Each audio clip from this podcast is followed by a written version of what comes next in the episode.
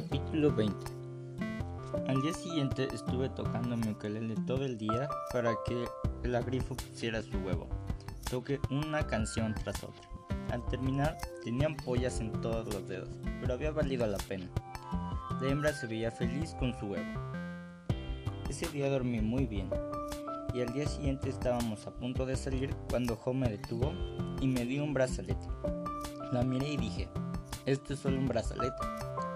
Ella me, corrigió diciendo que era un dispositivo de rastreo.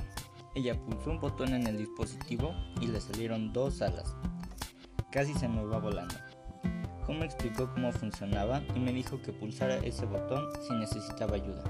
Me lo coloqué en la pierna y nos fuimos.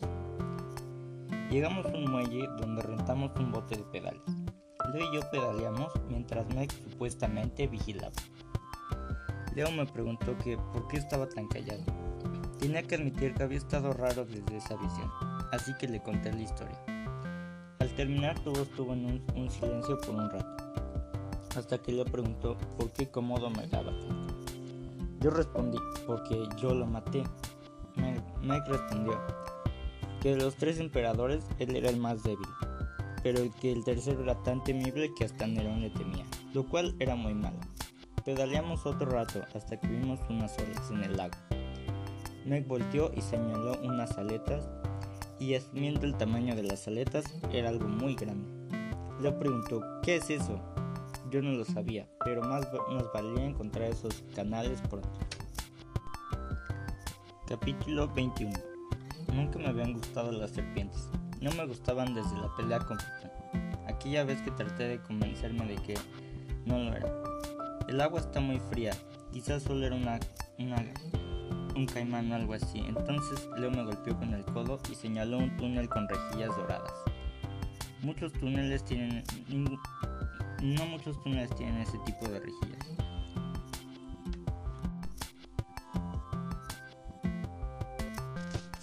Capítulo 22 Leo, Meg y yo caminábamos por las frías aguas del canal. Temía que muriéramos de hipotermia antes de llegar al palacio. Nos sentamos en una de las orillas de los canales. Leo estaba intentando prender su fuego y después de varios intentos lo logró.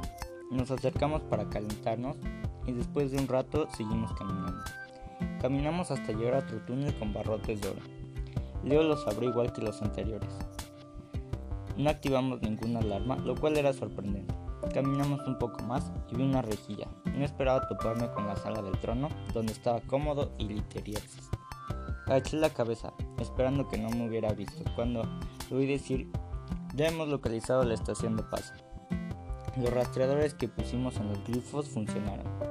No podía creerlo. Teníamos que advertirle a Emi y a Jo, o destruían la estación de paso. Me asomé por la rejilla de nuevo y pensé, somos tres contra dos, podemos vencerlo. Tres niños a punto de desmayarse de hipotermia contra un asesino talentoso y un emperador con superfuerza. Leo dijo que hay que ir del trono de la memoria, como si no tuviéramos suficientes problemas. Salimos de los canales goteando y con frío, y dije, es hora de usar el método Valdés. Mike preguntó, ¿qué es eso? Y respondí, no pensar, ya que solo nos traerá más problemas. Leo dijo, tienes razón, es hora de volar, es hora de volar algunas cosas.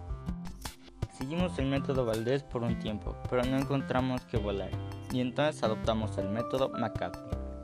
Ella sacó unas semillas de chía de su zapato y empezó a arrojarlas. Estas brotaban y nos indicaban a dónde Después de un rato llegamos a una puerta de donde salió una chica que parecía lavar ropa. Ella nos volteó a ver y antes de que gritara le canté una canción y volvió a entrar a la puerta. Era una buena canción para causar amnesia. Caminamos otro rato y Leo me y Meg estaban... Leo fingió una sonrisa y le dije, Hola, el guardia confundido dijo, las manos arriba. Leo levantó las manos y le lanzó una llamarada de fuego. Entramos a la puerta mientras la blemia se quemaba y dentro había jaulas de animales, pero dentro había personas. Meg liberó a unos prisioneros.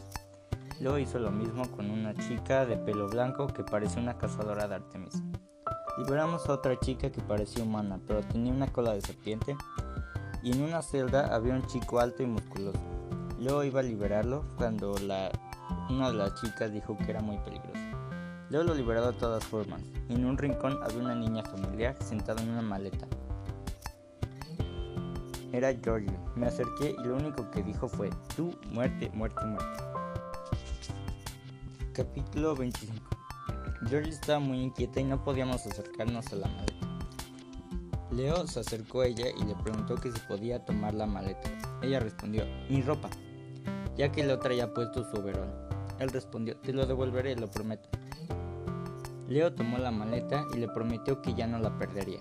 La cazadora, que sí se llamaba cazadora, tomó a Georgie y la calmó hasta que vio a Meg, entonces corrió de regreso a su celda.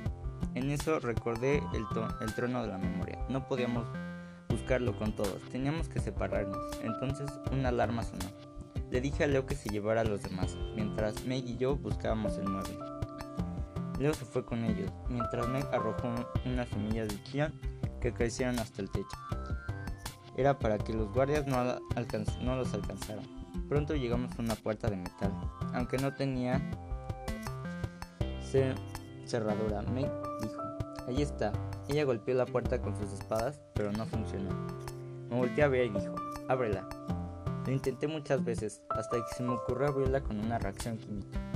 Fuimos a la enfermería por, por ciertos químicos. La puerta lanzó chispas y abrió y se abrió. Ahí estaba, en una silla de madera muy poco impresionante. Yo tomé la silla y me la amarré a la espalda con cinta adhesiva. Corrimos hasta que vimos una luz al final del túnel. Yo sugerí que fuéramos al otro lado, pero Meg no, no escuchó y al llegar era un estadio con muchos focos.